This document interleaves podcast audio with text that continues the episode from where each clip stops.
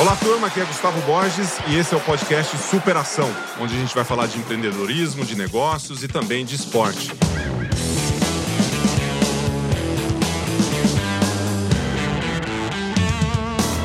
E aí, Baza? Poxa, que honra estar tá aqui, cara. Porra, você tem certos tipos de convite que você não nem pergunta, nem pensa muito. Você só me avisa que dia, que horas, que roupa que eu venho, se eu falo bem ou falo mal de alguém. Ah, então, falo, é, falar bem, falar mal, a gente vai falar mais bem do que mal aqui. Mas hoje é um grande dia aqui, né? Obrigado por aceitar o convite. E quando eu te mandei, ela falou, vamos fazer? Foi bem isso, né? Falei, Cara, tô pronto, né? Me chama que eu vou. Tipo o Sidney Magal, foi assim, Bom, né? Vambora, me chama que eu vou. e hoje aqui a gente tem o, o, nosso, a estreia do, do meu podcast. Agradecer o passe aqui, a voz e conteúdo, que foram os grandes idealizadores aqui junto, me ajudando em roteiro, me ajudando em tudo, Baza. E, e a gente vai falar de tudo, tá? Ontem a gente estava no evento junto, você me pegou, né? A única regra desse podcast não. é que não existem regras. Me conta um pouco aqui, até para a turma te conhecer um pouco melhor. Lógico que o meu, o meu canal você já participou várias vezes ali no Instagram. E a gente já conversou muito sobre transição de carreira. De repente a gente até pincela um pouquinho sobre esse tema aqui, mas o, o objetivo aqui é explorar um pouco mais você, entender assim, de onde começou, de onde surgiu Ricardo Basaglia, né? Você é um headhunter da Michael Page, uma carreira de quantos anos? De 15 anos já. 15 anos, então você quase sabe fazer isso, né? Tô aprendendo. Então, de onde você veio e para onde você vai? É... Começa assim. Você sabe que toda vez que me fazem essa pergunta é super interessante, porque hoje a maior parte das pessoas me conhecem por eu falar de carreira e liderança, mas eu sou o exemplo de alguém que não soube planejar carreira, porque eu sou formado em tecnologia, então até meus 20 e poucos anos de idade eu tinha convicção que eu ia ser um programador, porque eu era muito tímido e meu objetivo, sendo sincero, era falar com o menor número de pessoas. E isso só diz o quanto a gente sabe muito pouco do que vai ser a nossa carreira, é o quanto vem pela frente. E se antigamente, né, como eu gosto de dizer, o plano de carreira era como o antigo Garmin com rotas fixas, hoje está muito mais para um Waze, né, que você vai ouvir um recalculando, algumas vezes vai dar um frio na barriga para onde eu vou é o caminho certo, mas uma coisa é fato, vai ser muito mais dinâmico. Eu sou de São José do Rio Preto, então, como eu comentei, sou formado na área de tecnologia. Na época, eh, eu acabei tendo uma startup ainda um portal de fisioterapia. Você Olha tá só, um portal de fisioterapia numa época que a internet tinha poucas coisas, tinha um sócio. Que ano era isso? Que ano era isso? Isso foi ano de 2000, um pouco 2000. antes de 2000. Foi entre 98 e 99, acabou que foi uma experiência empreendedora. Tá aí, a gente já falou tantas vezes juntos em transmissões, mas eu nunca, nunca escutei é, essa. É, quando você acha que Novidade eu tenho projetos dispersos entre um portal de fisioterapia. Mas, mas enfim, como programador, você programou o Exato, portal. Exato, eu tinha na verdade um sócio que fazia mestrado dentro da área de fisioterapia, eu entrei com toda a parte de infraestrutura e acabou que o portal deu muito certo. Depois, em determinado momento, acabei vendendo a minha parte. Como você pode ver, não inventei o Facebook, não fiquei bilionário, continuo trabalhando. Pena, mas eu costumo pena. dizer que o maior valor que aquilo me trouxe foi abrir minha cabeça um pouco mais para o mundo dos negócios. Depois disso, eu acabei me formando, me formei com 20, me mudei para São Paulo, trabalhei três anos numa grande operadora de telefonia móvel. Lá eu comecei a, a, descobrir que a área técnica não, não era o que eu esperava, que eu queria algo diferente, alguma coisa ainda me chamava para algo diferente. E aí, depois, eu acabei trabalhando na área comercial de uma empresa de tecnologia por três anos. E aí eu falei, pô, esse negócio de se relacionar com pessoas, talvez eu tenha alguma habilidade. Talvez eu tendo oportunidade eu possa me desenvolver nisso, mas mesmo assim eu ainda sentia que alguma coisa me faltava. Mas nesse sentido aqui, né, antes de você entrar no que uhum. faltava, hum, você falou que na área técnica você tava, você viu que não era aquilo que estava te despertando assim aquela paixão, aquela aquela coisa no coração. Quando que foi assim esse estalo, né? Quando que você percebeu isso? É, foi tipo, vá lá, saiu o gênio da lâmpada, ele te contou? Como é que foi? Chegou um determinado momento dentro da área técnica que eu vi que eu comecei a me diferenciar justamente pela capacidade de falar com as áreas de negócio. Ah, tá. Então tinha o pessoal ali da área técnica que eu fazia parte, só que quando você tinha que negociar alguma coisa, entender o problema da área de negócio, alguém precisava falar com essa turma. Uhum. E aí eu vi que, de certa forma, aquilo não só eu tinha uma capacidade de falar com essas pessoas, mas começou a me despertar um interesse realmente e falar assim, poxa, mas como é que essas áreas funcionam? Porque a área área onde traz o dinheiro efetivamente, da onde estão os projetos que depois caem em tecnologia. E dali eu falei, poxa, acabou que, que pode ser uma oportunidade de eu conhecer mais. E aí foi eu comecei a identificar assim, poxa, o que será que tem de intersecção entre a área de tecnologia, pessoas e negócios? Uhum. É que você trouxe uma, é, uma, uma, informação. Eu queria que a turma anotasse isso, Baza, porque quando você pega uma pessoa técnica que quer crescer dentro da carreira ou, ou começa a ter uma, uma habilidade de fazer algumas outras coisas, isso dá uma, é uma catapulta né? Joga você lá para frente em relação a onde você pode chegar profissionalmente, que é isso que você está trazendo. Então você veio de uma área técnica, construindo ali uma carreira, de repente você gostava das conexões. Aí você conectou uma necessidade técnica, uma necessidade empreendedora, né, com aquela visão de entrega e começou a de desenrolar isso. Foi fácil conversar com as pessoas vindo de uma área talvez tão, tão técnica quanto isso? Você tinha um pouco de, de insegurança de falar em público ou falar com as pessoas? Como é que foi essa, essa transição aí? Isso é um ponto que sempre que me perguntam eu falo que foi quando eu descobri a diferença entre você ser mais introspectivo ou ser tímido. Porque o introspectivo é a pessoa que ela pagaria para não falar com ninguém. O tímido, ele tende a ser muito mais a pessoa que está sempre querendo entrar na conversa, mas ele sempre perde a hora de falar. Ou porque ele está esperando a hora certa, ou porque está esperando a coisa certa para falar. Verdade, e a hora que verdade. vê já foi. E eu fazia parte dessa última, desse último grupo. Então, a partir dali, eu falei, poxa, acho que se eu começar a me desafiar um pouco mais, você vai ganhando coragem e você a partir dali vai é, participando mais. E foi o que aconteceu comigo. Acho que cada um passo de cada vez, uhum. tanto que a turma que me conhece há, há mais tempo fala: Poxa, Baza, como assim essa virada de chave? A minha esposa mesmo, quando a gente começou a namorar há 20 anos, ela começou já dizendo: olha, acho que não vai dar muito certo o nosso namoro, porque família de italianos, todo mundo fala pelos cotovelos e você ali no canto analisando todo mundo e fugindo das conversas. Faltando coragem.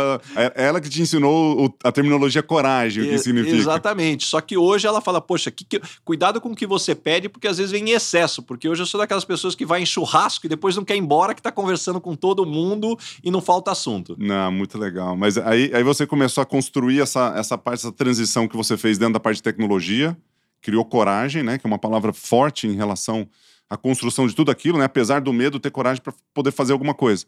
E você começou a empreender na área de headhunter. Então foi, foi alguns anos e você já entrou nessa área, né? Isso. Depois de três anos na área comercial, quando eu saí da área técnica, eu estava perdido. Eu tinha na cabeça, falei, pô, acho que eu vou fazer um MBA fora. E ali naquele momento, onde eu comecei a fazer os applications para o MBA fora, uma empresa britânica me chama, tinha pouco tempo aqui no Brasil, que era a Michael Page falou assim: Poxa, o que, que, você acha de ser headhunter? Porque até então eles tinham me chamado para uma entrevista para eu participar de um processo seletivo dentro da área de tecnologia. E ali na conversa, ali, eles olharam e falaram assim: cara, você já pensou em ser headhunter? E há 15 anos, alguém te falar ser headhunter ah, é. Pega é como, espada, né? É, capacete. É, alguma assim, coisa assim. É como se te falassem vai, hoje. Tem um dragão ali na frente. É, é como se alguém hoje te falasse assim: você quer ser youtuber? Você sabe que o negócio tem futuro, você sabe que é um caminho interessante, mas você não sabe nem exatamente como funciona. Aliás, eu acho que o youtuber hoje é mais conhecido do que era Headhunter há com 15 anos, né? Hoje, com certeza. Dependendo da faixa etária, né? É, dependendo da faixa etária. E aí a oportunidade que eu tive foi entrar numa empresa também que, como característica, mais de 80% dos diretores no mundo começaram como consultores. Uhum. Então, isso faz com que a empresa tenha um modelo de crescimento orgânico, de desenvolver, de ensinar efetivamente as pessoas. Então, de buscar as pessoas pela matéria-prima e não pelo produto acabado. Uhum. Então, eu digo que eu tive muita sorte de, de ser encontrado por essa empresa nesse momento e ali onde todo um processo de desenvolvimento, sem dúvida nenhuma, me ajudou, mas principalmente a oportunidade falar com tanta gente. Então hoje eu estimo ter falado com mais de 10 mil pessoas. Então, minimamente, se a gente lembrar de ter dois Nossa, ouvidos, né? Sim. E uma boca, você tem ali uma biografia que você lê de cada pessoa em cada conversa. Ah, eu fico pensando naquele, como é que chama? Quando você, spray de própolis na garganta, né? Ou, é, é como é que chama? Gengibre para falar com 10 mil pessoas. Ô, Vaz, eu tenho uma curiosidade que você, que você mencionou agora aí, que você falou não é o produto acabado que importa, né? É a transição e a forma como você é construído dentro da empresa, né? Do aprendizado e tudo mais. Tem alguma coisa que você pode compartilhar da Michael Page que faz com que isso aconteça? E talvez uma posição sua, assim, de como você aproveitou essa oportunidade? Porque às vezes a oportunidade está ali, tem uma, uma meritocracia dentro da empresa, alguma coisa nesse sentido, mas a, a, pessoa, a própria pessoa, não usa essa oportunidade, ela não tem aquela atitude positiva para falar o seguinte: nossa, que legal que é isso. Como é que você separaria isso, né? E você conversa com muitas pessoas, você, você percebe uma que está assim, nossa, né, um pouco mais de vítima, e outra que fala, cara, é uma oportunidade isso. Como é que você vivencia isso e como é que você poderia falar de dentro da Michael Page como que isso funciona, né, na prática? Primeiro ponto, algo que eu vejo, tendo acompanhado muita gente também tendo tentado essa carreira e não necessariamente ter dado certo, hum. as pessoas normalmente estão sempre querendo o, o, o, o, pulo mágico que te coloque já pronto de uma hora para outra. É, isso aí. A gente confia muito na teoria do Malcolm Gladwell, das 10 mil horas, mas são 10 mil horas com orientação. Porque não adianta alguém me falar, eu nunca toquei violão. Se alguém me der um violão e eu ficar 10 mil horas sem nenhuma instrução correta, eu também não vou sair tocando violão. Então eu preciso também, sim, de muita quantidade de tempo investido, mas com orientação adequada. Então dificilmente você vai ficar bom entrevistando antes de fazer pelo menos umas 500 entrevistas. E as primeiras muito bem acompanhados para que te orientem. Depois a mesma coisa conversando com clientes, identificando as necessidades dos clientes. Então é um misto de sim, muito conceito, muita teoria para te dar o um embasamento, mas muita prática porque senão você não vai efetivamente ter essas horas de voo que são necessárias. E a hora de voo, ela tem muito a ver também, da mesma forma como eu coloco, né, do piloto de avião. Muitas vezes a pessoa que acabou de sair do treinamento ali para aprender a pilotar avião, talvez até tecnicamente as coisas estejam mais frescas. Uhum. Só que na hora que dá uma pane no avião, você quer estar tá com o piloto que tem ali as suas 10, 15 mil horas de preferência, porque ele já viveu tanta coisa que não só ele sabe o que fazer, mas ele vai lidar com mais tranquilidade o que ele tem que fazer. E isso efetivamente eu vejo também na hora de você conduzir processos seletivos, de uhum. você ter uma amplitude maior, a gente entender que não basta só a pessoa ter a capacidade para poder fazer aquilo que a empresa precisa. Outro componente fundamental é a pessoa querer fazer. Isso faz toda a diferença. Tem a ver com atitude, né? E aí é onde é difícil você é, é, é ter um, um, teste que te diga tudo, até porque a gente costuma dizer na Michael Page que o ser humano é o produto mais instável que existe na face da Terra, né? O que ele pensava ontem é diferente do que ele pensa hoje, talvez vai ser diferente do que ele pensa amanhã. Então você entender se essa foto do profissional do hoje se encaixa com o que a empresa está buscando e quer construir. Você soltou uma frase aí uma, que tem a ver com isso, né? Que é o ser humano ele adapta fácil, né? E mudou muito nos últimos 300 anos. Mas aí, qual é a sua frase depois? Meu, e, e... tem uns bichos aí que não mudam há muito tempo e tá tudo bem também para eles lá, né? Mas é Exato, é o ser humano é o bicho que mais é, é, mudou nos últimos 300 anos. Se a gente pensar 300 anos como era a nossa vida, e o que ela é hoje mudou completamente. Agora você pega o tubarão vive da mesma forma há 40 milhões de anos, a tartaruga da mesma forma há 150 hum, milhões de anos. A gente crocodilo, fez diferente. Crocodilo. É a mesma forma. Agora, por outro lado, a gente evoluiu muito do ponto de vista racional e da inteligência. A gente desenvolveu a ciência, a matemática, mandar foguete para a Lua. Por outro lado, a gente continua reagindo emocionalmente falando da mesma forma que os nossos antepassados viveram, uhum. com raiva, dominação, afeto, e é isso que efetivamente traz a estatística que eu sempre gosto de colocar, que 91% dos profissionais são contratados por habilidades técnicas e depois demitidos por questões comportamentais. E por que você acha que isso acontece, né? Porque você contrata por um currículo, às vezes você não tem uma habilidade para fazer uma entrevista como um headhunter como você, eu trago uma pessoa para trabalhar. Eu até estava conversando com outra pessoa outro dia, falando assim: se alguém alguma vez falar para mim que não é comprometido e que não vai dar tudo no trabalho, eu vou contratar essa pessoa. Porque todo mundo fala que é comprometido, que vai dar tudo, que, que tem uma boa formação, que é, que é animado. Aí depois, está falando de comportamentos que depois talvez não, não se aflore, né? Mas a minha pergunta é por que, que você acha que as pessoas, primeiro, têm medo de mudança? Você falou muito de mudança, né? Que a gente gosta de mudança, mas a gente tem muito receio em relação à mudança. E a questão de adaptabilidade hoje em dia, que é tão necessário você sair da zona de conforto e mudar, por que a turma ainda tem muito, é, muito receio desse, desse trem aí? De mudar, de, de olhar para frente, não se vitimizar e falar assim, cara, eu preciso mudar, preciso fazer, eu vou. Acho que a primeira coisa é a gente reconhecer que a nossa natureza humana, ela sempre busca a nossa nos levar para o conforto. Se a gente pensar o primeiro choque que a gente tem de dificuldade de se adaptar é quando a gente sai da barriga da nossa o mãe. Parto, né? Por isso que parto, chama parto. Exatamente, onde a gente estava lá no all inclusive, tudo quentinho, tudo bem controlado, não é à toa que a criança nasce chorando, berrando, adoro, o que, que vocês fizeram comigo? E a primeira coisa que o médico faz depois de avaliar se a criança está com saúde é colocar colocar ali no colo da mãe para ela sentir o coração, ela volta até aquela referência e para de chorar. Então a gente tem que reconhecer que pra gente, né, a, a previsibilidade, a segurança é o que nos traz o, o, o calor no coração. Agora, efetivamente, não é o que desenvolve. E ao mesmo tempo, as pessoas investem muito pouco em se autoconhecer. Então, uhum. à medida também que eu não me conheço, eu também sei muito pouco o que eu posso oferecer, o que eu tenho de fortaleza e o que eu busco.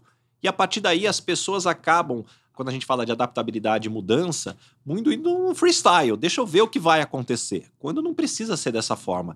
Não dá para você prever todos os passos, mas dá para você saber se aquele é o caminho que você gostaria de se provar ou pelo menos de tentar naquele momento. E aí, nesse ponto aí, você está numa entrevista tentando identificar isso na pessoa. Capacidade de mudança, de sair ali do colinho da mãe ou de fazer alguma coisa que seja próspero para uma empresa que você vai se conectar. Que é isso que você faz. Você pega uma pessoa aqui e fala assim, cara, isso aqui se encaixa aqui. Né? Então essa, a, a, empresa te contrata e você acha um, um, um prospect ali, você, você tem um match legal. Qual é a pergunta matadora que você faz para essa pessoa para identificar talvez essa questão aí da, da zona de conforto, da segurança, que talvez quem é muito receoso e não se solta, ele vai ter menos capacidade de chegar lá e dar um resultado, que você vai precisar de coragem, de ousadia, de persistência, de uma série de atributos que vão ser é, vão gerar frutos né, para a empresa, porque a gente é uma, nós somos pessoas de resultado. E uma empresa, o que, que ela quer? Essa pessoa de resultado. Não uma pessoa que vai ficar jogando na retranca ali, né, sem saber o que vai fazer.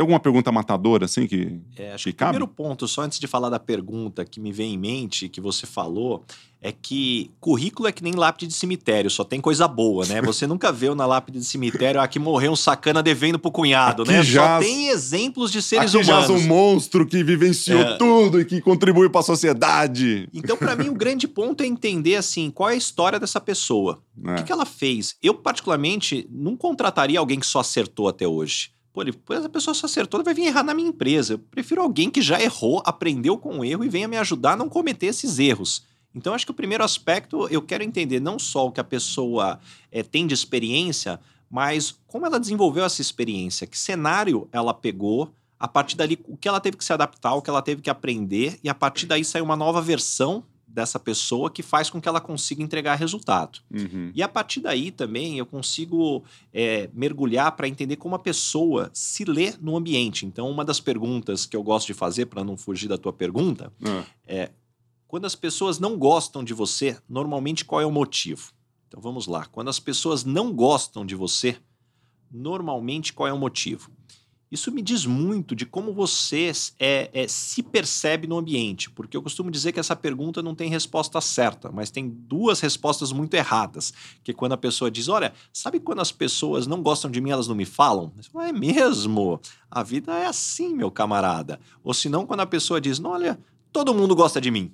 Todo mundo. Todo mundo. Aí Soberba, fala, né? Aí você fala assim, poxa, nem Jesus Cristo agradou a todos, temos o primeiro aqui na frente, olha que honra que eu tenho de Olha conhecer só. alguém que pela primeira vez conheço alguém que Mas agrada você, a todos. Você traz isso na entrevista ou não? Você fala dessa forma ou você só fica, você pega a, a, mensagem e você fica de boa, só pensando? Eu vou normalmente responder assim, a forma, na verdade, vai ser muito mais uma escolha minha de como eu quero tirar a pessoa da zona de conforto. Porque Entendi. no final do dia eu quero tirar ela justamente do que ela está acostumada a responder para ver Você como tá ela reage. Programando ela para uma, uma produtividade melhor, é, para uma situação melhor lá na frente. É, e, e, de novo, isso não é simples pelo ato da provocação, mas e além do que está no currículo. Uma outra pergunta que eu adoro fazer, a hora que a pessoa tá, hum. a gente está indo para o final da entrevista, a pessoa fala, pô, já ganhei a posição, ela percebe que está indo bem, aí no final você fala assim, agora deixa eu te fazer uma última pergunta. Se eu ainda não te aprovei ainda, o que, que falta eu saber de você? E aí, normalmente, a pessoa, peraí, o que, que falta eu falar? Né? Então, ou o que não está no seu currículo que eu deveria saber sobre você? Isso é coaching quase, né? Você já dando um coaching para a pessoa, porque é uma reflexão interna gigantesca, né? Imagina. Mas esse é justamente o motivo de muitas pessoas não irem bem na entrevista. Porque como as pessoas não investem no processo de autoconhecimento, Perfeito. ela vai precisar refletir ali na hora. E uma pergunta tão profunda como essa, dificilmente você tem um estalo e vem uma boa resposta ou a resposta mais adequada. Então, quem passa por um processo de autoconhecimento, quando vem uma pergunta como essa, na verdade é só compartilhar o que já está ali na, na, cabeça. E é por isso que tanta gente, quando sai de uma entrevista, sai com aquela sensação: poxa, devia ter respondido aquilo naquele momento, ou aquilo outro naquela outra situação. Isso pode ser um fator determinante para você contratar ou não? É, ou a pessoa não está preparada para algumas perguntas que são reflexivas e que são são duras, né? Se você não, nunca participou de um coach, nunca fez uma mentoria de transição de carreira, como a gente ah. fez, né? Porque isso aqui, naquele exercício, quando a gente estava fazendo aqui, que você conduziu com a turma, você fala, como é que tá assim, o seu nível de conexão? Com quem você está conversando? A turma começa a olhar assim pro lado, né? Olha para baixo. Anota aí quais são as pessoas que você conversa. O cara pega a caneta e ele não, não escreve nada. Ele fala assim, cara, tô ferrado. Isso pode limitar uma contratação, um crescimento. Ou pode ampliar a visão do cara para ir lá fazer e trazer conhecimento para a vida. Você falou duas coisas aqui. Conceito, né, que eu estou traduzindo aqui como conhecimento, e a prática. Se uma pessoa não responde de forma adequada isso que você mencionou, ela fala assim, puta, eu não tenho conhecimento ou autoconhecimento suficiente aqui, deixa eu entrar aqui, né? Dar uma pensada aqui. É mais ou menos isso? É claro que ninguém vai ser aprovado ou não por, por, simplesmente ir bem na entrevista, né? Eu costumo dizer que bem na entrevista é que nem a norma da BNT no TCC, né? E, e, ele serve para não deixar você errar, mas não é isso que te faz ganhar. Agora, é, é claro Perfeito que... essa colocação. É claro que a hora que eu preciso identificar o que você pode trazer de valor, se você não sabe me trazer de forma clara quais são as suas características, seus pontos fortes, feliz ou infelizmente, nós somos produtos perante ao mercado de trabalho. Então, uhum. se a gente não consegue colocar com clareza o que a gente traz de características, na hora de fazer uma comparação com alguém que traz as suas características de forma clara, talvez você saia perdendo, não é porque lhe falta diferencial, e sim porque você não conseguiu posicionar. Isso é o mesmo é. que você pensar dois carros né? Se aquele carro, a hora que você vai comparar, não vem todos os detalhes técnicos, e aí com isso você não consegue ver o quanto aquele carro é bom. A diferença é que no meu negócio, por mais que meu cliente queira o carro, talvez o carro não queira ir com o cliente, né? Então você tem que amarrar as duas pontas. A gente está falando muito do candidato, mas tem também o quanto a empresa precisa ter clareza do que ela oferece, porque quanto mais talentosa é a pessoa, maior a chance dela ter opções de escolha. E talvez ele também não escolha aquela empresa porque aquela empresa não sabe se apresentar ou também o que ela tem a oferecer não é tão adequado. E a gente, é, falando, o, o Baza, de uma. Esse convite veio para você aqui porque a gente se conheceu, só para a turma saber de onde vem essa história, né? A gente se conheceu ano passado numa live, é, numa semana que eu estava falando de transição de carreira. Para vocês que estão assistindo o, pod, o podcast, escutando o podcast, olha o monstro que é isso, né? De conhecimento. E aquela primeira vez que a gente conversou falando sobre transição de carreira, muito assim, como foi a minha transição, como é a sua visão do mercado em relação à transição, e deu uma liga ali, né? A gente foi lá setembro, alguma coisa assim. Bernardinho, ah, o Bernardinho entrou na live depois, né? Isso. E aí a gente voltou a falar disso no início desse ano, gerou um, um, produto, né? A gente acabou de entregar uma mentoria de transição de carreira, a gente ficou muito próximo né, nesse sentido, até na construção do produto, de apostila e de lives. Foi um esforço muito grande e a gente se aproximou mesmo à distância talvez uma das oportunidades que a pandemia nos trouxe que talvez a gente não teria. Por mais que a gente sofra, que a gente tenha sofrido de alguma forma dentro desse cenário. Então, Deixa é... eu bagunçar a tua estrutura, eu vou é... falar um negócio para quem está nos assistindo. Pode bagunçar. Esforço, gente, é apelido. Eu tô aqui desenhando uma mentoria com um atleta olímpico. Que hora que eu dimensionei, pera, vamos fazer um negócio de conteúdo, o cara é incansável. Que foi ótimo, que o produto foi maravilhoso, mas eu consegui entender o que, que tá por trás de uma medalha, cara. Porra, foi sensacional. E tem uma questão, turma, ó, que você também é incansável, né? Eu vejo a, a agenda desse cara, e quando você pega esforço e atenção, né, e dedicação para fazer alguma coisa, sai sai, não tem jeito. Porque você coloca as suas horas, você coloca o teu trabalho, você coloca aquilo que você precisa fazer, o teu conhecimento. E aí você desenvolve e você solta, né? Então, é mútuo, viu, Baza? É, tanto vale para o meu esforço, aquela assim, talvez uma cadência que eu estava bem focado naquilo, mas a sua dedicação, o seu esforço foi muito legal. E essa parte, assim, da gente se conhecer foi muito jóia. E conhecendo mais a sua, a sua carreira e muito do que você faz no dia a dia, é uma experiência que está sendo fantástica para quem está nos escutando aqui. E aí eu vou começar aqui essa segunda etapa fazendo a seguinte pergunta para você. Essa aqui eu vou devolver na lata, meu. Não, eu vou anotando aqui as perguntas que você faz para a turma, mas eu queria que você trouxesse aqui, expusesse um pouco, assim, onde, onde foram os erros que você teve na sua carreira, uma pergunta que você faz, onde que você errou, e que isso te ajudou a crescer, te ajudou a chegar mais próximo dos seus objetivos, né? Porque tem muita coisa que a gente aprende no erro, muita coisa que a gente aprende na vitória, né? Onde que foi um erro aí, talvez que a turma não saiba que possa ser uma boa experiência para você compartilhar. Uma coisa que aconteceu comigo, eu acabei tendo a oportunidade, até quando eu me encontrei e muito feliz fazendo o que eu fiz, eu cresci muito rápido na, na Page. Eu entrei com 26, aos 27 eu já era gerente, aos 30 eu já era diretor, 32 eu tinha entrado no board da companhia, depois 38 como diretor geral. E a liderança, sem dúvida nenhuma, para mim foi o maior desafio. Uhum. Foram algumas fichas que foram caindo e, sem dúvida nenhuma, aí foram onde estão meus principais erros. Acho que o primeiro deles é quando você se torna líder, você, num primeiro momento, acha que simplesmente é falar o que tem que ser feito. Né? Não, eu vou falar o que tem que ser feito, todo mundo vai me seguir é e tá tudo né? certo. Né? E eu costumo dizer que, pô, se fosse assim, qualquer gestão por memorando funcionaria, né? Você escreve um memorando, lê para a turma, a turma lê e faz. Acho que esse é o primeiro erro. O segundo é quando as coisas não acontecem, é você achar que só pela pressão você vai resolver, pela força. E se isso funcionasse, qualquer macaco com chicote seria um bom líder. Então aí você vai aprendendo. E aí você vai entendendo o desafio que é você liderar quando te cai a ficha do quanto as pessoas são diferentes, quanto as pessoas são únicas. Uhum. E aí talvez eu vou me estender um pouquinho aqui na resposta, mas dizer lá, que essa é a minha lá, grande crítica. A maior parte das empresas evoluiu muito da porta para fora com o marketing digital quando você consegue ter uma oferta única para cada consumidor. Então, o marketing digital te coloca ali com os dados da pessoa uma oferta muito única. Agora, porta para dentro, as empresas continuam ainda tratando todo mundo pela média. Uhum. Então, você faz uma pesquisa de clima, na média as pessoas precisam atuar dessa forma. Você faz uma pesquisa, as pessoas na média precisam de treinamento. E a média, ela só funciona do ponto de vista estatístico. Se você for pensar, quantas pessoas que efetivamente estão dentro daquela média que a sua pesquisa trouxe, muitas vezes você vai se espantar que ou são pouquíssimas ou inclusive não tem nenhuma dentro daquela média. Isso me remete à história da, da Segunda Guerra Mundial, quando os Estados Unidos vence a Segunda Guerra, mas ele ainda tinha um problema muito gigante, que era o número de acidentes que aconteciam com os caças, uhum. que ainda se perdiam vidas e investimentos milionários, que é o que custa cada caça.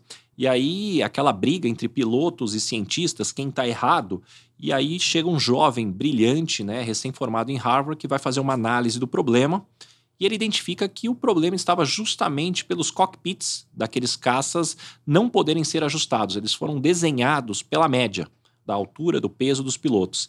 E justamente essa média foi desenhada é, para um número muito pequeno, menos de 5% dos pilotos que estavam dentro daquela média. E aí a sugestão dele foi encaixar justamente a, o ajuste dentro do, do cockpit, de você poder é, ajustar a distância do banco, a distância do manche, enfim, todas as regulagens. E isso automaticamente não só aumentou a performance, como diminuiu todos os problemas que houveram. E se uhum. a gente for olhar, isso é o que impactou a indústria automotiva, né? Até então, o que eram os automóveis, né? No, no, no século passado, no início do século, era um, quase que um sofá que você sentava no, no automóvel, não tinha regulagem. Tem um Landau aqui fora. Então, você viu o Landau o da Landau, Ford? fantástico. É um sofá. É um sofá, não tem regulagem. Então, esse é o grande ponto. O líder, ele tem que aprender justamente como que ele faz essa regulagem, porque cada pessoa é diferente. Uhum. E a pior coisa que pode existir, só para completando aqui os erros, é média. você é basear na média e depois você cair numa outra armadilha. Eu vou ser o líder que eu gostaria de ter tido. E isso só vai funcionar se as pessoas forem igual a você. Porque o líder que você gostaria de ter é o líder que funciona para você, não necessariamente vai funcionar para os outros. Então você precisa ser o líder, não que você gostaria de ter tido, e sim o líder que cada pessoa precisa. E aí é onde entra a complexidade, mas a beleza do que você extrai o melhor de cada um. Cara, fantástico isso aqui. Tô tentando aqui digerir né, o que você falou, principalmente essa a questão da média é fantástica essa história. Tinha escutado já em algum momento que você falou, acho que na transição lá no nossa mentoria você mencionou. E uma das questões de alta performance que é fundamental, tem que anotar isso. Né, os aprendizados que a gente tem aqui numa, num podcast, numa transmissão com, como essa, né? E, e quando você estava me contando ali na, na nossa mentoria, eu, peguei uma coisa. Aqui eu já peguei outra. Né? E é incrível os insights que você tem em algumas coisas. Né? Você falou da média. Uma das questões de alta performance é que se você não está acima do padrão estabelecido, que é a média, você não está em lugar nenhum. Aí você traz um exemplo, você tá um exemplo né, de uma, da média que causa mortes, né, ou que causa acidentes, ou causa algum tipo de coisa dentro de um caça, você vê que isso é alta performance. Uma pessoa pensando diferente, de uma forma única em, com cada pessoa que está ali. E aí você trouxe essa frase aqui, que eu adorei. A segunda frase eu tô até, eu tô até atordoado com essa primeira, que o segunda você vai falar ele de novo. Que é, é, você quer ser o líder que gostaria de ter tido, né? Então, normalmente as pessoas se veem dessa forma. Só que se cada um é líder, se cada um tem a sua personalidade, tem o seu jeito, e você está liderando para alguém como você, você vai perder 3, 4, 5, 1 milhão de pessoas que está entrando em contato contigo. Essa que é o princípio, esse é o princípio que eu imagino. É, uma frase que encaixa com isso é da mesma forma como você criar dois filhos da mesma maneira, a única certeza que você tem é que na melhor das hipóteses você está errando com um deles. Porque por mais que saíram da mesma forma, do mesmo ambiente, são completamente diferentes. Você tem dois filhos, eu tenho um só, mas certamente você viveu isso na prática. Então, turma, vocês estão escutando aqui, ó. Seja o líder que sua equipe precisa, não o líder que você gostaria de ter tido. É isso? Exatamente. Cara, eu quero especialista em liderança e carreira, e se você não tem isso aqui na tua visão aí, no teu trabalho, e, e até como você está sendo liderado, né? Que, imagina a visão do liderado, de alguém que, está, que tem um líder, que talvez não gosta dele, o cara é chato, o gerente que não me entende, e que não sei o que, não sei aonde. Isso acontece muito, né? Não só acontece, como infelizmente aqui no Brasil é um conceito muito errado. Poxa, é, meu líder é ruim ele não é meu amigo. Meu líder é ruim. Ele, ele é muito duro comigo. Uhum. Você que é atleta de alta performance, eu sempre fiquei maravilhado em ver a relação entre atletas de alta performance e o líder. É uma relação de amor e ódio.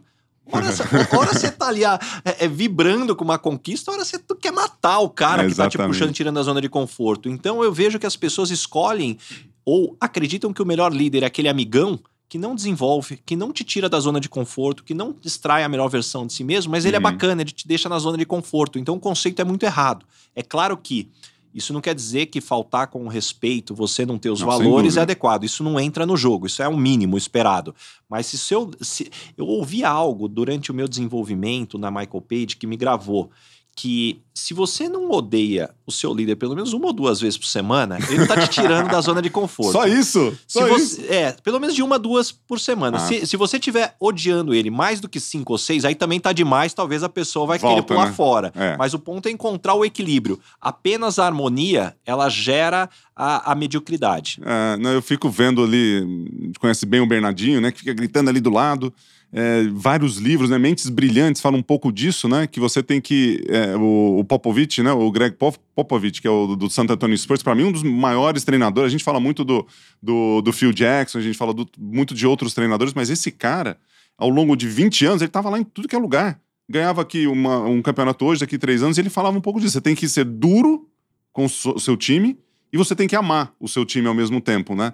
E essa linha tênue entre você amar e ser duro causa o desenvolvimento, porque você tira o cara da zona de conforto, você leva o cara para um padrão bem acima do que ele do que ele estava fazendo ali, né? E você vai para cima e você desenvolve, né? O Principalmente se o atleta, desculpa te interromper, mas principalmente se o atleta tem essa visão de querer crescer, de querer fazer a coisa acontecer. É, E para mim o que conversa muito com tudo isso que você está dizendo é justamente o aspecto de você qual é o líder que aquele time precisa.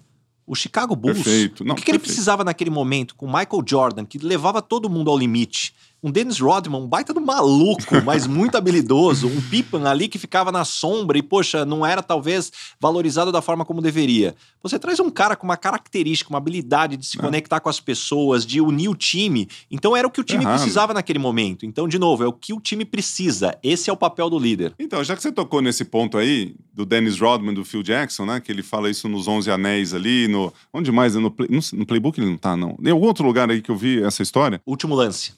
Último lance, no último lance da, Isso. do, do Michael Jordan. isso. Isso. Que o, o Phil Jackson ele deixava o Dennis Rodman fazer o que queria. É muito louco isso, né? Talvez uma antítese do que a gente gostaria de um, de um ator principal num time, que é o caso do Chicago Bulls ganhando. Acho que o, o Dennis Rodman estava em dois ou três títulos ali. E aí, a hora que veio a pergunta, assim, pô, se o Dennis Rodman fa- faz isso, eu também vou fazer. Eu falei assim, calma aí, você não entendeu. Só tem um Dennis Rodman. Eu vou fazer isso com ele. E tem muito a ver, seja líder que a sua equipe precisa.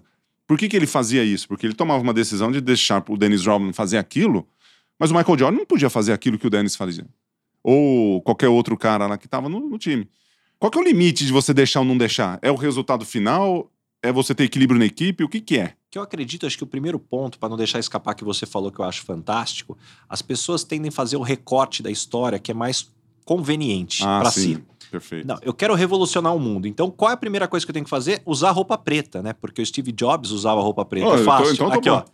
Ah, não. O que, que eu vou fazer, então, modelo de gestão? Bom, o Steve Jobs tratava mal as pessoas, então eu vou tratar mal as pessoas. Você pega o- recorte que é mais conveniente. Acho Tá que esse é o primeiro cuidado. Não, a- Depois, quando a gente fala de performance, de tudo que eu já estudei até hoje, eu, eu gosto de uma fórmula muito simples que você já me ouviu falando, que performance é igual a talento menos interferência. Então, talento é tudo que você traz de experiência e habilidades para entregar um resultado, e interferência é tudo que te atrapalha de entregar o resultado. Pode ser desmotivação, falta de treinamento, problema com equipe, enfim, uma série de fatores.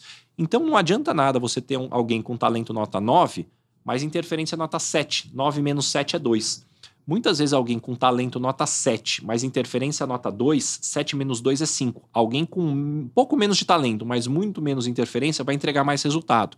Quando você olha para um caso como o do Rodman, alguém extremamente talentoso, o que, que era interferência para ele? Interferência assim, cara, eu preciso continuar sendo quem eu sou.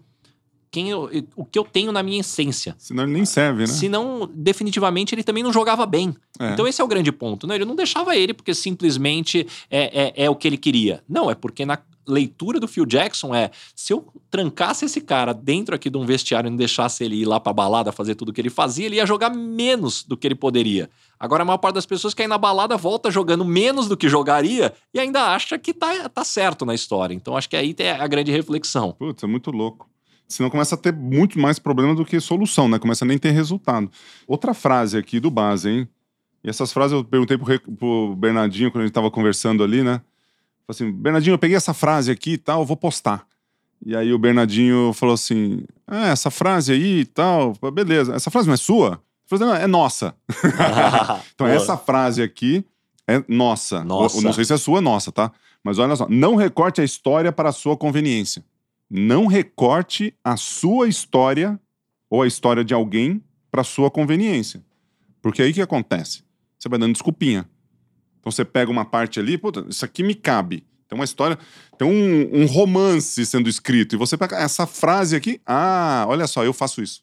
Só que durante o romance inteiro que você leu, você não faz absolutamente nada do que está ali.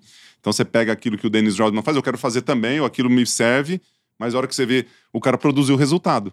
É, né? o, o, grande ponto, ontem, engraçado, ontem eu fui dar uma entrevista na CNN de um tema, vou dar o um spoiler aqui. Você não para também, da, né, Baza? Você não para. Sobre o ranço corporativo, olha que tema interessante, ranço né? Corporativo. O, o, que é o ranço, né? Assim, então, quando você começa a criar aquela antipatia, aquela situação que você evita. Então, o que acaba acontecendo, quando você tem o um ranço de algo, você começa, a pessoa pode ter falado tudo perfeito, ela errou numa vírgula, você faz aquele recorte para julgar que a pessoa tá errada. É. Você não queria já ir na academia.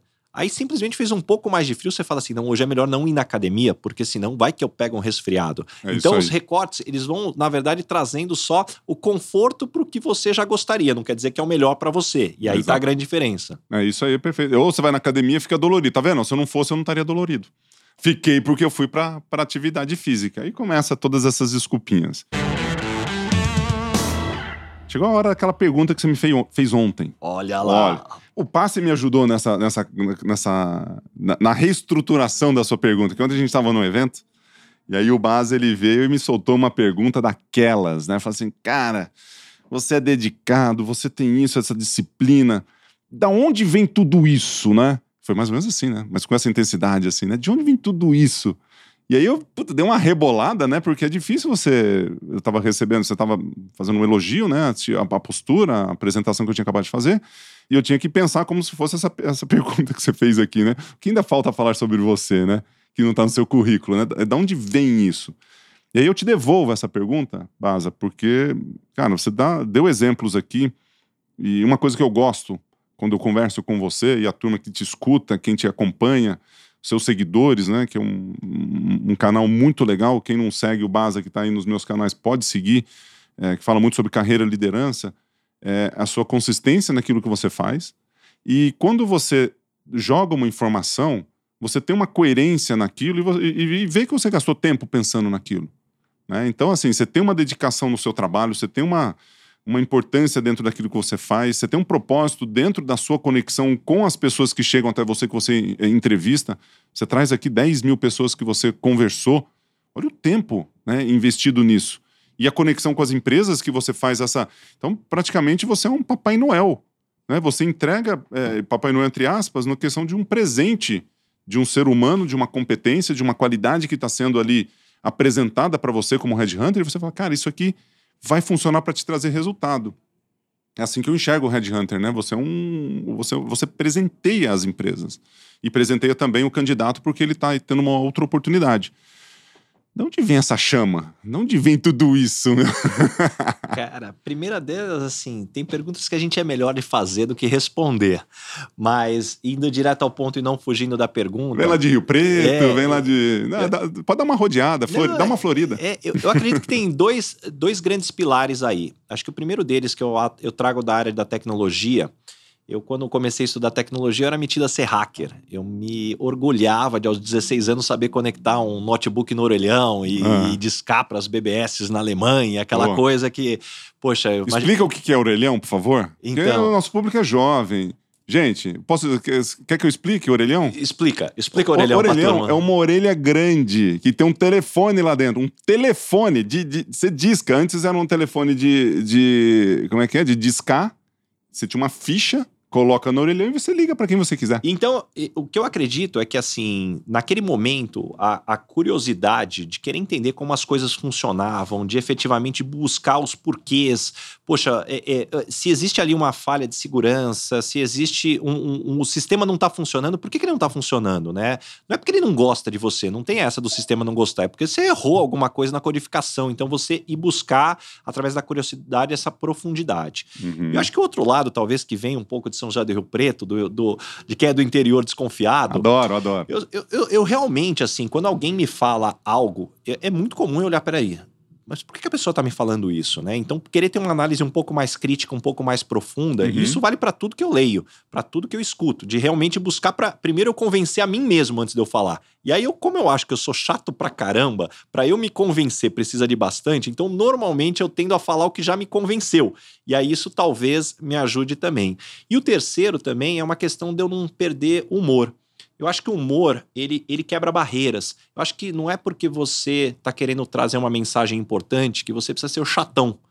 É, pelo contrário, eu acho que é, é, é a, a, vida já tem coisa chata demais para a gente colocar esse lado na comunicação. Então eu tento sempre deixar de uma forma leve, não só porque isso quebra barreiras, mas também porque ele faz com que você guarde é, de uma forma mais rápida. Quando eu falei aqui que currículo é que nem lápide de cemitério, eu tenho certeza que você que está nos escutando, quando você for fazer o seu próximo currículo e estiver só escrevendo coisa boa, talvez você vai lembrar da lápide de cemitério. Então o humor, ele ajuda a fixar também nesse sentido. Nossa, é muito legal. Não, tô anotando as frases aqui, depois tem um recap final aqui, que pelo amor de Deus, gente.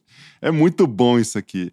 Mas, mas ô Baza, muito legal. E a gente está indo aqui para uma terceira etapa, muito legal suas colocações aqui. Você ainda falou de curiosidade, de humor. O terceiro ponto eu não anotei. Eu, eu, eu tava tão, assim, legal. Você falou três pontos aqui. Você lembra qual era o segundo? Do, ah, curiosidade, o humor, né? Quebra de barreiras. Humor, e, tinha... e, não, e, e, o lance de eu ser desconfiado. Ah, o desconfiado. É, o desconfiado. De realmente querer buscar o que tá por trás disso. Porque, infelizmente... Que tem, que tem, que tem a ver com a curiosidade ali, né? Eu então... acho que ele tem a ver com uma curiosidade, mas tem a ver também com não se conformar também com... Um conformismo, com, né? É, com inconformismo, talvez, nesse, tá. nesse sentido.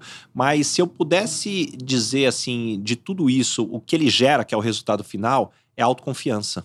Porra. De você cada vez mais ter segurança de falar assim, poxa, se eu com o meu, é, a minha curiosidade, com o meu inconformismo e com o meu humor, eu estou evoluindo de etapas, poxa, então esse é o caminho certo. A hora que me chega um desafio que eu não estou preparado ainda, eu falo assim, bom, mas eu posso não ter todas as respostas ainda e saber tudo que eu tenho que fazer, mas se eu tô com esses elementos que me fizeram chegar até aqui, deixa eu continuar usando eles, que talvez agora eu, eu construa a parte que tá faltando. Maravilhoso. Você ainda fala de autoconfiança, que é uma coisa que se a gente não tem autoconfiança, vai ter o quê também, né? Então você fala a curiosidade, o, o inconformismo, inconformismo que é diferente do acomodado, né? Tem gente que é acomodado, não é inconformado, é o que a gente quer, né? Então tá sempre procurando ali as coisas acontecerem. Ô, Mas, indo aqui para uma, uma reflexão aqui de uma, de uma outra sequência aqui, tem uma pergunta aqui que já tinha separado, né? Que a gente pode fazer uma conexão com esse, terceira, esse terceiro bloco aqui indo para os encerramentos.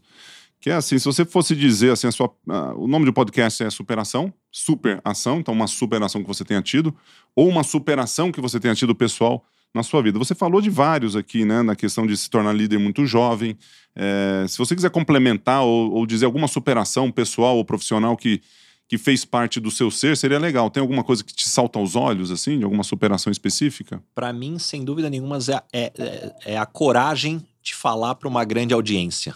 Eu cresci oh. sendo a pessoa que pagaria. Definitivamente eu colocaria dinheiro na mesa para fugir para deixar o outro no lugar. Eu sempre fui aquela pessoa falar que na. Exatamente, falar em público. E quando eu digo público, não só o presencial, como até o virtual. Eu sempre fui aquela pessoa que preferia fazer o trabalho e deixar aquele outro descolado apresentar o trabalho na escola. Sim. E então, hoje, a hora que eu me vejo tendo quebrado essa barreira, virado essa chave, é algo que me faz acreditar que, poxa, qualquer pessoa pode. Só que para você desenvolver uma habilidade como essa, que, te, que, que pode te doer tanto, você precisa de duas coisas. A primeira delas é intencionalidade, você precisa querer. Não adianta alguém te falar que é importante, você precisa querer. E o segundo é a prática. Não adianta eu, faz... eu ler um livro de oratória e não ir lá pra frente e me testar várias horas. Conceitualmente você sabe tudo. Agora, bota 10 caras na sua frente, 30, 50, né? Liga uma câmera. Exatamente. Eu acredito que com esses dois fatores, que inclusive é o que faz com que qualquer pessoa desenvolva um soft skill. Que voltando no ponto, né, só para não deixar escapar, se a gente fala que 91% das pessoas são contratadas por habilidades técnicas e depois demitidos por questões comportamentais, vale dizer que menos de 1% de todos os módulos de MBA, mestrado, pós-graduação e graduação são focados em soft skills. Menos de 1%. E aí está o grande ponto: tem um elefante na sala e ninguém está falando dele. Sim. E a grande diferença de hard skill, que é o conhecimento técnico, para o soft skill, é que conhecimento técnico você aprende de fora para dentro. Uhum. Soft skill você aprende de dentro para fora. E é isso que as pessoas erram. Você está querendo desenvolver uma soft skill de fora para dentro. Na verdade, não. Tem que começar de você. Pô, muito legal. Anotaram aí? Ainda bem que ficou pra gente voltar depois. Você sabe aqui. que eu tô me amarrando aqui, cara. Me deu vontade de acelerar meu projeto de podcast. Eu Tá- preciso tá daqui fechado. falar com os caras aqui Va- já, já, começar Não, aqui já- a acelerar não isso. fala isso porque o passe virou pra mim e falou assim: vamos lá, vamos. Aí eu falei assim: ah, beleza, vamos. Ele falou assim: que dia? que é a próxima pergunta, né? Era pra ser é, quinta-feira passada, que era o dia, né? Eu pipoquei. Fiquei com medo. Falei, não, Uhum. podcast, vou gravar podcast. Não, não tem, tem que convidar gente, né? Falei, não, não consegui. Mas é fácil, viu? Você não fala isso pro homem, não, que o negócio sai. Indo aqui pra um terceiro bloco, finalizando aqui. É que a gente já misturou umas coisas aqui, né, Paz? Já tá tudo aqui, ó. Tudo junto e misturado. Tudo junto e misturado, não tem bloco certinho aqui, né? Mas tem uma, uma questão de curiosidades aqui de resultado. Primeiro que eu queria que você falasse assim, qual foi o principal resultado que você teve, prático, né? Que você consegue mensurar, fazer, cara, isso aqui deu certo porque eu fiz isso. Tem alguma coisa que, que você consegue falar? Eu É. acho que é algo que eu me orgulho muito. Ah, é hoje orgulho, conseguir me conectar com pessoas tão diferentes de mim. Eu acho que hoje conseguir trafegar em ambientes, né? A gente até conversava aqui antes, pô, Baza, mas você tá em todos os grupos falando com um monte de gente. Isso é um pouco. É, é- é o que eu gosto de fazer. Minha esposa brinca que se eu não fosse Headhunter, eu, eu seria muito uma boa manicure, porque eu consigo ter assunto de tudo, me conectar, falar com as pessoas. E eu me orgulho bastante disso, de ter essa, essa conexão com interesse genuíno. Eu acho que isso faz toda, toda a diferença. Pô, e dá pra perceber isso, viu? Mas ah, ô, você falou várias frases aqui. Eu não sei se você tem uma frase de preferência, né? Mas se, se você, tem alguma frase que você usa assim, que essa é a frase? Tipo essa aqui, ó. Na prática, a teoria é outra, né? Tem uma frase bacana aqui. Tem Poxa, alguma? tem algumas. Eu mas aqui. uma delas que eu adoro é que navios não afundam porque estão rodeados de água. Os navios afundam quando tem uma rachadura no casco e você deixa a água entrar dentro do navio. Ah, Então, não adianta a gente ficar aqui com o nosso navio esperando que o mar fique mais, mais calmo. O que a gente precisa é, cada dia que passa, engrossar mais o casco, porque se o casco rachar e entrar água, aí a gente vai afundar. Então é, não, é, não é a água, né? Aquele maldito buraquinho que é feito na nossa, no nosso casco que É, leva pra até porque a maior parte das pessoas acredita que inteligência emocional é você evitar emoções. Então você, na verdade, não, eu não sinto, isso é inteligência emocional. Não, isso não existe, isso é ser ciborgue. Né? Inteligência emocional é você reconhecer as suas emoções e saber que você não controla as emoções que chegam, mas você talvez possa controlar como você reage a essas emoções, como você reage às situações. Isso vai fazer a diferença. De vez em quando, você falando, eu acho que você é a dona Ângela. eu acho, cara, de vez em quando é você. Sabe por que, que você tá errado? Você é a dona. Sabe por que tá errado? Porque Ah. hoje não é sábado. Esse é o primeiro, esse é o primeiro erro. Se fosse sábado, talvez. Mas num horário delimitado. É, um né? horário É delimitado. com, é com parcimônia, é com parcimônia. Muito legal. Ô, ô Baz, onde que você se alimenta? Fonte de informação? Onde é que, que, que você assiste, que você escuta? Que que, onde é que, de onde vem essa, essa- o teu crescimento, assim, né? Tem muita coisa técnica do seu trabalho que você precisa desenvolver ali, mas onde, onde que é a sua fonte de... Eu acho que tudo começou com o meu namoro à distância com a minha esposa, que eu mudei para São Paulo, ela continua em São José do Rio Preto Hum. por seis anos, e eu ia todo final de semana para São José do Rio Preto, praticamente todos, Aham. e de ônibus, né? A situação dura ali. Horas, então, né? seis horas para ir, seis horas para voltar, foi a época que eu mais li na minha vida. Então, É. isso definitivamente não, não leio Os mais. celulares nem- não eram tão avançados, Né? não tinha tudo aqueles negócios que dava Não, baixar pra d- assistir. Dava pra jogar o jogo da cobrinha no celular. É, e, e ali, e algo que. Os caras entregam a idade. E, e algo que definitivamente pra mim hoje é uma fonte de conteúdo muito importante é, sem dúvida nenhuma, podcasts. Pô, sou tarado por podcast, então se eu tô fazendo alguma coisa que eu consigo escutar um podcast, eu tô com ele ali. Qual que você escuta aí? Qual Dá uma dica aí dos que você gosta. Ó, eu vou dar a dica do Desobediência Produtiva do, Do Ivan, Ivan, Moré. Ivanzinho. O Ivan, tá, Abraço, Ivan. o Ivan também tá mandando. O, o Masters of Scale também é muito bom também. Puxa, dá para passar uma lista aqui para a turma. É, eu tenho talvez a oportunidade de conversar com muita gente. Então Uhum. isso sem dúvida nenhuma eu vou beber na fonte. Isso é a habilidade que um headhunter tem. Então isso sem dúvida nenhuma me ajuda. Então hoje sejam autores de livros, autores Ah, de é pesquisa, de estudo, alguém que eu li uma reportagem, a chance de eu conseguir me conectar em algum momento com essa pessoa me ajuda também até para fazer perguntas que vão além também do que efetivamente está sendo escrito. Isso, Uhum. sem dúvida nenhuma, ajuda. E participar de grupos de networking que te coloquem pessoas é, do, mesmo, do mesmo patamar intelectual. E, de novo, isso daí não tem a ver com é, cargo, isso não tem a ver com empresa. Tem a ver intelectual, porque intelectual, para mim, não tem a ver com QI. Tem a ver também com a tua curiosidade e interesse. Então, assim, Hum. tá direcionado com o que você quer. E eu me orgulho muito de fazer. Amplia a visão, né? Amplia Você começa a ver visão. coisa. e de fazer parte não só de grupos de, de presidentes, de diretores, o que é na- da natureza do meu mundo corporativo, mas fazer parte de, uma, de um conselho de uma ONG, de fazer parte de um grupo de marketing digital. Então, assim, você também tem essa diversidade para você trocar. Eu gosto do Ivan, porque o Ivan estava comentando, ele me deu uma dica fantástica. Ele falou assim: Baza, começa a fazer parte do grupo de Facebook de motoboy. Você vai ver o quanto de coisa interessante que é trocada lá. E aí, uma outra pessoa me deu uma dica também de um outro grupo do, de comunidade notebook de velhinhas que fazem tricô. E elas Aí. trocam também no Facebook. Putz, Cara, é uma meu. diversidade de ideias fantástica. E eu sempre tive isso.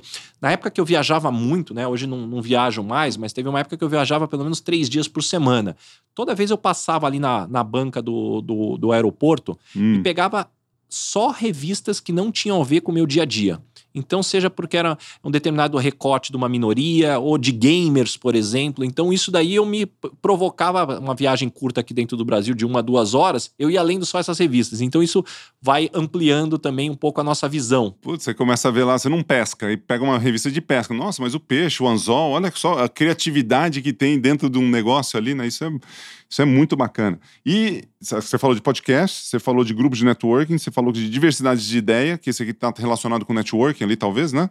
Ou mais especificamente para você beber dessa fonte ali, né? Eu acho Mas que no mínimo provocar o teu status quo, a forma como você pensa. sair um pouco da caixinha, né, que a gente vive. E livros que você lê? Dá uma dica aí. De, ah, ó, duas perguntas, duas, duas coisas que você vai precisar me dar agora. Livros que você lê e mentores de vida que você teve ou que você tem. Olha, o que eu vejo assim de livros, eu gosto muito de romances históricos. Romance histórico. Então, assim, eu acho que traz Os uma botões de visão. Napoleão, é, essas coisas. Isso, a trilogia do século. É, tô lendo muito legal agora, Rio das Flores, que é o mesmo autor do Equador. Recomendo todos eles, fantástico. Tem muita coisa aqui. Último Judeu, tem muitos livros que eu recomendo. E eu acho que de mentores, é, é, não quero dar uma, uma resposta batida aqui, mas eu acho que todo mundo que eu acabo me conectando e tenho a oportunidade de relacionar me mentora em, uma, em um recorte específico. Então, Ah. cada vez que eu tô conversando com alguém, eu tô muito. quase que uma paranoia de falar assim: peraí, deixa eu entender o que essa pessoa traz de diferencial em relação a toda a humanidade. Porque eu acredito que cada um, num determinado recorte, vai ter desse diferencial e eu falo, pô, eu preciso beber dessa pessoa. E isso efetivamente é algo que me deixa muito feliz de estar toda hora me conectando com tanta gente. Nenhum específico aqui, não quer quebrar o. Não, eu, eu, eu não tenho nenhum específico assim, porque, de novo, essa amplitude, mas sem dúvida nenhuma, o Que Bernardinho, o Bernardinho é um cara que, cara, me provocou é, é, demais nos últimos tempos, assim, tá falando é, com ele. Teve também uma pessoa no mundo executivo chamado Giovanni Farina, que foi um Uhum. grande executivo também que, que, que me mentorou. Acho que todos os líderes que eu tive também, eu tive sorte de ter gente muito boa. Não quer dizer que eu gostava ou concordava naquele momento com os métodos daquela forma. eu não, eu não concordo. Mas é, é, trabalhar numa empresa de régua tão alta também, isso sem dúvida nenhuma é, é algo que faz toda a diferença. E, e Base, e qual foi aquele, aquela pessoa que você ainda não entrevistou? Você já entrevistou 10 mil, cara. Se você pudesse entrevistar qualquer um aí, fala assim, chama. Agora, ó, tá vindo aqui pra uma entrevista. Qualquer pessoa do universo, hein? Qualquer pessoa. Quem seria? Cara, Barack Obama. Barack? Barack.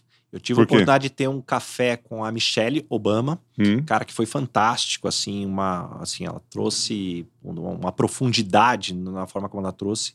E o Barack, para mim, é, é um grande ponto de tentar entender da onde vem, cara, a, a, a velocidade dele de, de comunicação. Uhum. Porque as pessoas olham muito o carisma. Mas, Sim. na verdade, o, o carisma de tudo que eu já estudei não é a principal capacidade do líder. Até porque tá cheio de líder que não é carismático. Jorge Paulo Lehmann tá, che- cara, tá longe de ser uma pessoa carismática. É, tem você aquilo, né? É, Tem Warren coisa. Buffett não é carismático, né? Mas ele É. tem a liderança. E tem a ver com como você inspira, como você dá a visão. Cada Uhum. vez que você conversa com a pessoa, parece que ela tá te fazendo olhar para o que importa, para o que faz sentido. Isso, para mim, é uma capacidade que ele tem que é extremamente diferenciada. Beleza, então na nossa estreia do podcast teremos Barack Obama. É, por que não? É- Podemos sonhar. Temos que conectar. Temos que conectar. Se antigamente se falava que a gente chegava em qualquer pessoa através de sete conexões, hoje com a internet É, mudou para através três. quatro, três ou quatro. Olha, Ah, ó. Então, tá faltando o que pra gente chamar ele aí? Vamos lá. Ou vamos lá, né? Onde que ele mora? Washington, sei lá onde é que ele tá hoje em dia. É, pra gente encerrar aqui, né? Já indo pros agradecimentos finais, Baza. Quem que é a próxima pessoa que eu convido pra vir pra cá? Essa pessoa não pode faltar de sentar aqui. Quem é a próxima pessoa? Quem é a próxima? Uma só? Não, é. Dá, dá umas. Quantas? Três? então vou, vou pôr de caneta vermelha aqui. Vou pôr aqui. Quem não pode. Não vai ser a próxima, porque a gente já tem os nossos próximos aqui, mas quem não pode faltar de sentar aqui? Olha, então chama o Ivan Moré. Ivan Moré. Nenhuma, uma baita de uma história. Tá aqui, anotado. Chama, sem dúvida nenhuma, o Bernardinho. Pega ele antes dele ir pra França, dá um jeito de puxar ele, ele, Ah, Bernardinho. ele sem dúvida nenhuma A aqui. gente faz, a- faz gravado, se for o caso. Pega ele na- no fuso Ó. horário. Traz o Álvaro Chocair. Álvaro. O Álvaro Chocair, que é o fundador da Link, um dos nossos sócios lá da, do Além da Facul. Traz Uhum. o Thiago Reis, que a gente fez a live com ele, que é um cara com uma história fantástica. E aí, ó, já. E Não, traz não- o Luiz Vabo também. Vabo. O Vabo também para falar de habilidades O de Concer. comunicação. O Thiago Concer também, sem dúvida nenhuma. Traz o Axel, o CEO da BMW. Ah, Também é é, um cara. O cara entrevistou 10 mil pessoas. Eu vou pedir três indicações. não dá, não dá. Vaza. Valeu, cara. Show de bola. Show de bola mesmo. Obrigado aí. Olha os ensinamentos. Olha os ensinamentos do cara, meu. Navios não afundam pela água, mas pelo buraco no casco. Isso aqui foi uma das frases que você soltou. Outra aqui, ó. Somos produtos perante o mercado, ou seja, se adeque, faça o que precisa ser feito. Lógico que não fugindo dos seus ideais, do seu do respeito, do, do teu equilíbrio e tudo mais. Outra aqui, ó. Não recorte a sua história pela sua conveniência. Bela frase. Seja curioso, tenha bom humor. Seja inconformado com as coisas. Baza, brigadão, cara. Gratidão mesmo aí pela tua presença e disponibilidade. Seu horário é super concorrido. E obrigado por estar aqui, por compartilhar tudo isso aqui. Cada conversa, coisas assim. A gente já fez. Quantas lives a gente já fez junto? Quantas conversas a gente já teve junto? Mentoria. Cara, deve estar umas 30 horas de coisa já. Por aí. Peguei um monte de coisa nova. Obrigado. Eu que agradeço, cara. Aos amigos tudo, aos inimigos apenas o rigor da lei. Aí. Fica com essa aí, mais essa, turma. Brigadão.